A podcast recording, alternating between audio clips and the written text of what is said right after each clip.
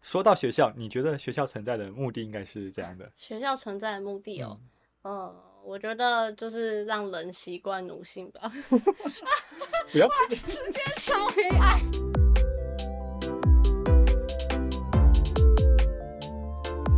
欢迎收听《偷学吐学》，我是红香。 我是云凡，这里分享生活中不起眼却又有趣的冷知识小观点。今天也跟着我们偷偷学一点吧。那袁同学，我们上一集聊完了职场，我们这集来聊什 么呢？我们来聊学校。哇，学校。那学校就是说到学校，你觉得学校存在的目的应该是怎样的？学校存在的目的哦，嗯，我觉得就是让人习惯奴性吧。不要，直接超黑暗，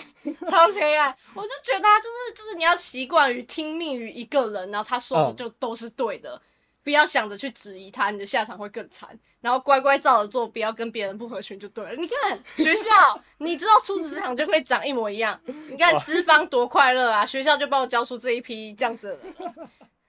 人，真的好可怕，我会不会被 追杀？不会啦，就是但确实应该有很多人是有这种感觉，是某方面来讲，在一些我们现在比如传统的教育里，那学校就会要教你要守规则，对，然后要好好听老师的话，然后要乖。对对对对对，那尤其是对于有一些那种西方外国人来讲，你知道在外国不太有办法翻译中文的“乖”是什么意思吗？啊，可以理解。嗯，嗯对嗯对，对就是他们会想说你为什么就是你想他们有听话这个概念吗？呃有听话，但也有也有服从，但是不太有就是那种你做一个乖小孩的概念，嗯，就是他们会觉得很疑惑说，哎，那为什么你小孩要乖？你不是应该想要做嗯自己这个小孩该做的事情吗？他们可能会直接想到，就是你可能要变善良，不要对做坏事，不要做哪些坏事之类的，嗯，但不会有一个乖小孩。对对对对对，嗯，那就是刚刚说到，就是学校某种程度来讲，就是它有一部分啊、呃虽然现在可能比较新的的教育制度有试着就是去往新的多元的方向去发展，但是呃，现代教育也有蛮大一部分它的目的是用来产生可以投入到职场上的那些对没有人力错。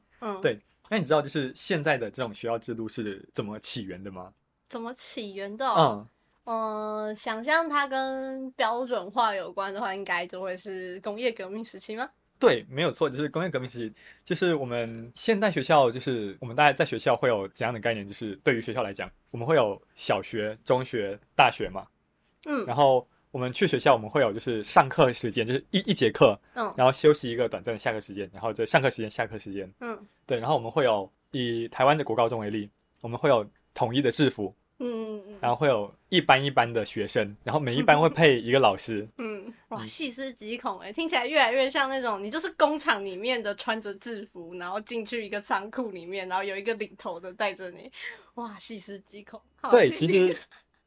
就是我们刚刚讲起来，就是你会发现这些东西它的存在是不是某种程度上来讲都是方便管理？ 对，没有错，就是就是那样。对，那呃，讲到方便管理，像是刚刚讲的这种时间单位，因为我们在现在来讲，我们可能会跟朋友约吃饭，我们会约说，哎，呃，下午一点在某个地方我们集合吃饭。嗯，以前古时候的人可能不会这样约，他可能约说，哎，黄昏的时候我们在某棵树那边集合。啊，嗯，对，那会发现我们现在就是对这种时间会要求很精确，然后嗯对对有一个很更标精准确的的就是时间单位。对对对，这件事情其实也是跟当初工业革命会有蛮大的关系的。嗯嗯，因为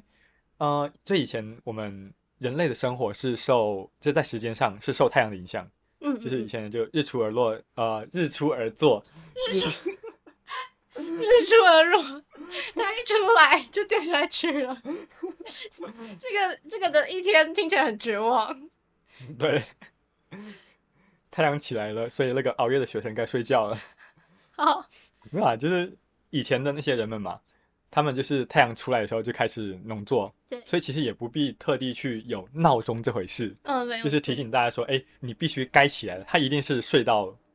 睡到饱嘛，差不多，嗯。嗯对啊，那就是跟睡到他需要工作的时候，他再起来去做那些务农的行为，嗯，对，那。呃，到晚上就是太阳下山之后，那因为没有光线，其实他也没办法去做一些生产力的行为，嗯那自然就回去就是吃饭睡觉。嗯嗯嗯，啊、那但是因为工业革命之后，就是尤其是我们有了电灯这一个哦夜晚可以提供光线，某种角度上来讲，就是它透过了它点亮了我们的夜晚的生活，啊， 对哦，这句话挺浪漫的。对。但是另外一个角度来讲，它点亮了我们夜晚的工作时间，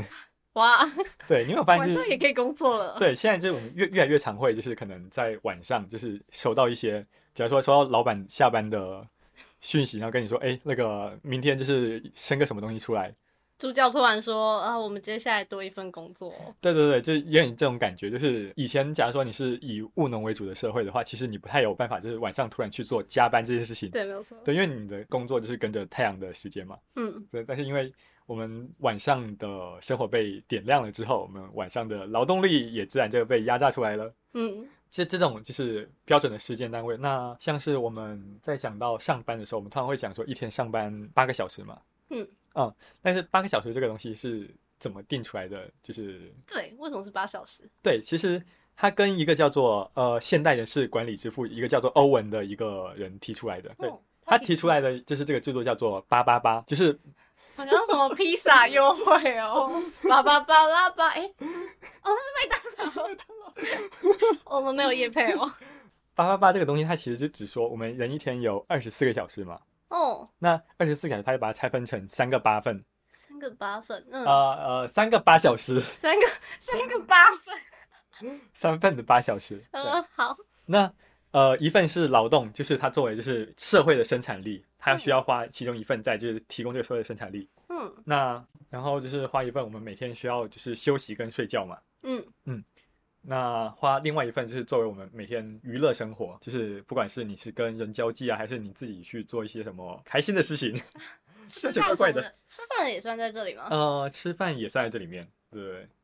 嗯，那反正就是他把这一天分成三份之后，那大概那个时候就就是有提出了这样的一个工时的制度。那嗯其实在这之前，大多数时候就是他会，大多数当下的那种就是社会制度，嗯，普遍的工时大概会是差不多在十三个小时左右。哦你说以前的时候吗？对，就是在他提出这个东西以前，你说那种日出而作，日落而息？呃，不哦是，是不是，就是在那时候工业革命刚开始的时候，因嗯为那时候就发现，哎，好多的劳动力啊，然后就是压榨好棒啊，对，所以当然就是你作为资方，我没有讲到资方。他他无所不在啦。对，就是你作为那些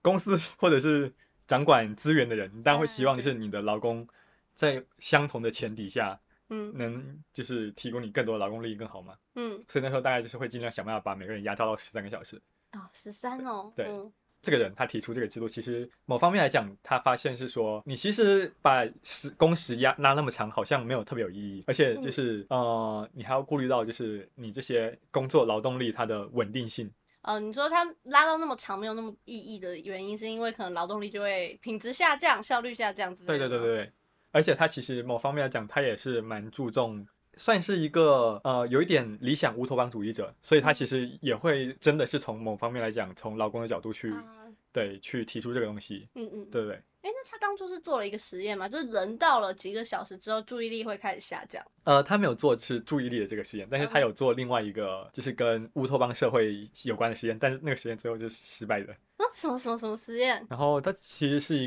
个劳动公社实验，但是因为这个议题，它跟就是我们乌托邦主义这个东西比较有关系，就是它会比较偏有点哲学跟社会层面啊的，那东西。搞不好我们可以在一对对起对讲解关于乌托邦的时候提到对它。对，就是像是呃，从我们理想的社，就是社会或者理想的国家会是长什么样子，嗯那进而就会提衍生出就是乌托邦主义跟现在很多的就是所谓反乌托邦，就是各种各样的一些影视作品，对，嗯来做讨论。好，啊，然后那回到就是我们刚刚讲完说欧文提出的这种是八八八的制度，那那从那之后就是开始比较主流，就是大家都会用八个小时作为就是一天的工时，嗯，到嗯现在也是哎、对啊，现在其实也是，但现在其实有一些国家在试的就是减少工时，哦，减少对，像是一些北欧的国家，其实就会觉得说，哎，八反小正时还是太多。对，就是他会觉得反正你一天，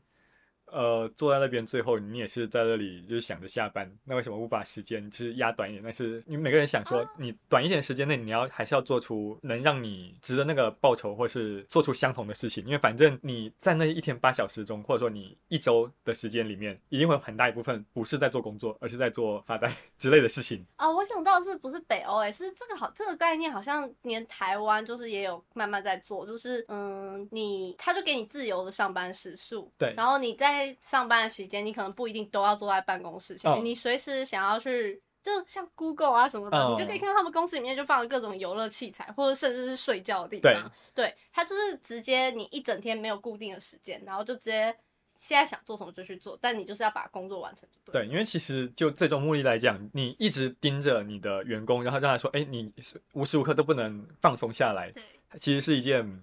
反而不太利于就是产出的事情没。有错，而对且很违反人性。对，尤尤其对于一些需要创意的工作来讲，嗯嗯你嗯，可能有百分之八十的时间是坐在那边就是空想，就是你的东西到底要怎么出来，最后那百分之二十才是想说，哎，你想到，然后把它就是实际写没出错没来。错，我很有感。对，看来大家都是这种类型的。 刚刚讲到说，所以它这样的制度就是比较方便去产生我们的劳动力嘛。嗯，嗯，那回归到就是我们的学校，那啊学校的制度，其实，在刚刚有讲到说以前呢、就是啊对，反正以前最一开始我们没有去区分小学、中学、大学，然后也没有幼稚园这种概念哎、。其实你那最一开始讲到的时候，我就很好奇，嗯以前没有这东西哦、对，以前其实就是只有分，你可能是不同来源的学校，也许就是以中方，就是中国中方对为例，那你可能是那种私塾或者是一些这种就是学堂的概念。那其实大家都是在学一样就是目的的东西，它其实不会特地去做分大中小学的目的。嗯，那有这种初等教育跟高等教育，就是去把它独立开来这件事情。也是跟当初工业革命的时候，就是现代社会的这种教育制度的初等跟高等分开的，也是跟当初会比较有关系。嗯也是跟工业革命有嗯关系。因为那个时候，呃，就是会需要为什么会需要培养这些普遍的人的一些基本教育程度？他们其实为的当然就是劳动力嘛。嗯嗯，那因为以前你尤其是以中国社会为例，嗯那你大多数人其实你就是做好你的，假设你裁缝，或是你是农民，或者是你是可能卖什么东西的，嗯，那你就做好你自己分内那一份技能的工作就好了。嗯其实你不太需要去特别去上学。那你去需要上学，其实，在古今中外都是那种有钱人，他们有钱不用烦恼生活之后，他们才需要去获得教育嘛。哦，可是不是也有那个穷穷穷书生吗？诶，这叫这个词吗？啊、你是说就是靠这种哦就是科举考啊，试？对对对对，那对种，那其实也是因为后来才会渐渐去透过有这种考试跟高等教育的制度之后，虽然中方的这个跟工业革命就诶比较没有对，关是系，东对方这边应该没有受到工业革命影嗯，对，它这边比较不是工业革命，但是其实我们现在的主流的学校制度是来自于当初西方的嗯工业革命的制度所产生的，嗯就比比较不是科举考试，嗯对不对？那当初他会需要这个东西，就是他要对所有的民众有一个基本的初等教育，就是去一方面有点像是去训练那些人成为劳动力，成为一个听得懂人话啊的劳动力。我觉得可以理解，就是他们开始只上头最最上面，可能是政对府官员还是资方那群人，他们开始知道自己想要怎样的劳动力、怎样的人才，对，所以就从最下面开始一步一步把他们培育起来，对对对，因为分阶段培育，就有点像是你把以前那种没有做过任何教育训练的人，然后假如你把一个农民，你把一个裁缝，把一个可能对原本什么东西的人，然后抓来去工厂里面做事，嗯他其实不太能理解你到底要他干什么，嗯，嗯所以你就算有再多的人，其实也很难实际上转换成你的劳动力。不过这样听起来的话，会觉得，因为学校该怎么讲，嗯就是你刚刚说，你如果抓了裁缝，抓了农民过来，有的工厂他们哦不知道要做什么，所以我们要从小开始培育他对们。可是如果把从小开始所有学生都送进去，然后为了把他们都培养成工厂里面的人，那之前会去当农民，会去当裁缝那些人的，呃，其实那就跟那个时候的就是工业革命有关系，就是因为大量的机械化就是取代了很多原本劳力的事情，所以才会有大量的劳动力就是多出来，需要去解决这个东西。嗯嗯对，那像是我们刚刚讲说要从小培育嘛，那我们要怎么从小培育大家的服从管理的一个特性？你会发现，我们从小学、国中、高中，我们都是训练你说，你一堂课就是一堂课的时间，嗯它会越来越长。啊，对，没有错，对，然后他训练你那堂课的时间，你都要坐在那一个位置上，对对，对听着，台上一个就是人在讲一些就是想要表达的东西。对对对对你，你可能想听，你可能不想听，但是你就是必须要坐在那个位置，嗯然后等到下课钟声嗯，嗯这一个就是东西出现的时候，你才可以去做你自己该做的事情。就啊你休你息你自己不是想做的事情对对对，对对嗯对，所以其实这就是一个逐渐逐渐去培养这些小的学生学习生，惯被管理这件事情，对，就是这些小孩培养成他们对这个东西是觉得很理所当然。对对对对，那你就是工厂嘛，就是打卡，然后那个打钟之后就是去上班去去工吃厂。饭，对，去然后对对对，就是这种就是很方便管理的一个制度。对对，那就是除了就是所谓的这些劳动力的初等教育，嗯但但是我们社会上还是会需要一些做一些比较专精的事情的人，所以嗯那个时候才会区分出就是初等教育跟高等教育。那也许他会去更进一步的去学习一些，也许各种科目的知识，嗯，对对对，诶，那专科大专科这个概念在那个时候应该也有了吗？专科这概念就跟刚刚我们讲初等跟高等嘛，那其实那时候还有一个偏就是中等教育的方向。呃，刚刚讲到初等是培养那些作为工业劳动所最基本的劳动力，嗯嗯，但是他会还会有需要，就是有一些人去会需要一些专门的技术，嗯嗯，嗯，就是工厂里面，你除了就是做很机械化的事情，对，你还是有一些人会需要他有一定的技术能力，对啊、呃我们才会有就是专门培养就是类似专科人才的这种中等教育的制度。哦嗯，对。然后我们前面讲的，就是从时间开始嘛，就是去讲说现代教育的这种就是制度是从工业革命嗯当初演化而来，对嗯，然后以及就是各种我们就是班级，然后学校这种管理的措施，嗯然后还有一个很常是最常见，但是好像大家也不会意识到这个跟工业革命太有关系，或者说跟工业化、标准化太有关系。哎，还是讲标准化好像就很明显了。嗯嗯，分数，啊，分数啊，对，就是像是我考们，核这件事情，对我们现在已经有太理所当然的去觉得说，用分数去，假如说你考得很，就是考学测、只考考得很好，嗯嗯嗯，然后就表示说你这个人可能比较聪明或者比较怎样之类的，嗯就是有点是这种概念。但其实一个分数能代表就是这个学生他有多少能力嘛？好像其实也没有办法。但是我们还是很习惯用分数来去衡量一个人。对，对，那但是为什么要用分数呢？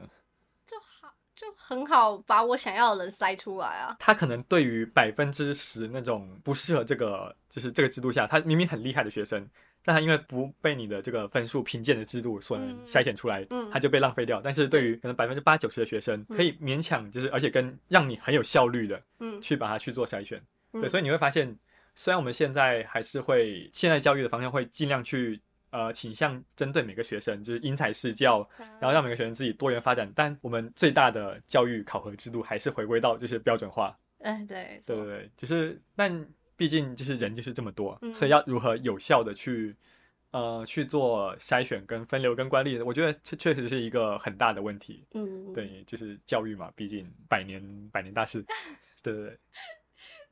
嗯，我们刚才其实讲到，就是你讲说现在分成大中小嘛，有阶段性的去培育我们的小孩，对培育我们想要的人才。那你有没有好奇过，为什么要在我们培育的方式为什么是学国英数社制？谁定出这种东西你？说就是我们为什么要有这种不同的科目这件事情？哦、还有科那些科目是怎么被决定的？哦，你说为什么今天要叫国文、数学，而不是所有东西都包在一起叫做科学？哦，，或者是哲学嗯之类的？对对对对对。为什么？对，然后我觉得嗯这我就想到说，你知道，其实，在工业革命就是发生之前，嗯有那个启蒙运动，对，对，然后在启蒙运动更之前的人们，其实的确是没有分科的概念的，他们就是去你像我我不知道西方叫什么，但是东方也会有像你讲的那种私塾，那嗯西方也会有他们的呃私人的学堂吗？我不知道，但是或者在那说种。教堂这种教育机构，啊，对对对，嗯然后在那个地方，他们可能就会学一些神学知识，然后嗯神学可能就包含到了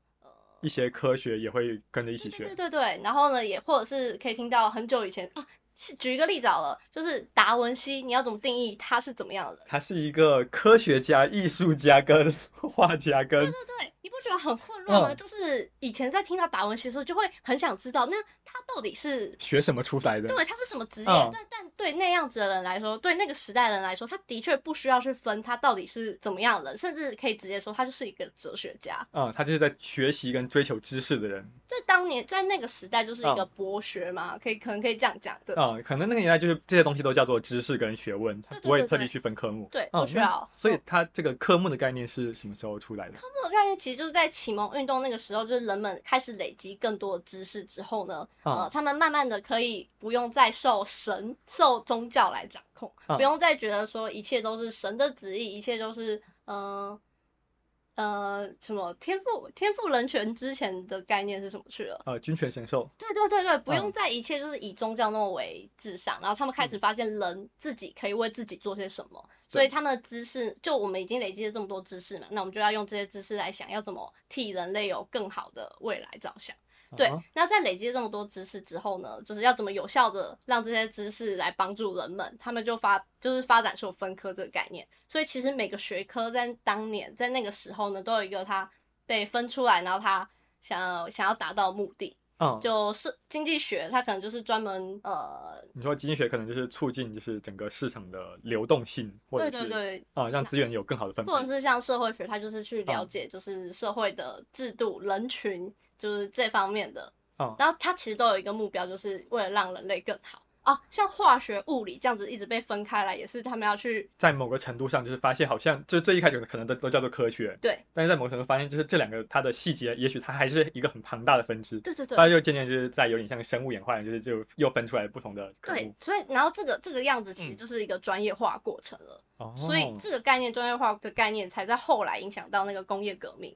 嗯，所以就是我们后来才会有就是这种学校里面可能就是哦，对，然后有就艺术再之声跟你讲一样，就是嗯工业化之后又影响到学校这样子去呃管理人们的方式。哦，好像确实挺合理的。对，啊它是一整个脉脉络这样下来。嗯那我们今天从现代教育制度，就是为什么会是这种很标准化的管理，嗯，那就是有这些呃服装、班级、老师、终身、分数这些标准化管理的原因。嗯，就是去聊到说，当初是从呃工业革命的时候的一些管理，就是人事的管理方式，以及我们对劳动力的初等的需求，就是就是劳动力嘛。对，那对于一些比较中等，动力初等的需求是劳动力。对于那个年代来讲就是这样，他他们要的就是不同能工作的人。嗯嗯，对他们其实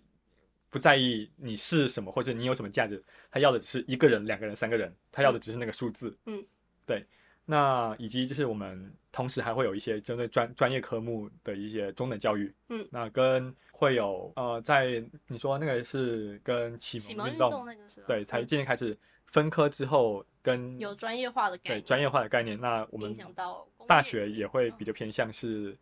呃，追寻不同领域或者方向的知识。那我觉得应该也跟那个时候会比较有关系。嗯对，所以我们今天大概就是讲到这边。嗯，就是感觉回顾了一整个，也也可能有很多细节没有讲到，但是对就是回顾了一下我们人类史上就是那个教育是怎么演变的，就是应该也不是全部的教育，但就是对我们不是现全部代有就是主流的这种教育对制度然。后偏制度层面是对对怎么对对变对这样的。只是关于就是教育制度，可能我觉得还是有很多可以聊的部分，尤其可能都各自是有在啊，对，教育它制其实度。都会有很多细节啊，就是教育的目的是怎么变成这个样子什大么之类的。大，以及现在就是可能有哪些新的的教育方向嗯在新的尝试嗯当中。对嗯我觉得教育应该我们以后还有蛮多机会可以再多聊几集的。它是一个大坑的。对，它是一个很大很大的 坑。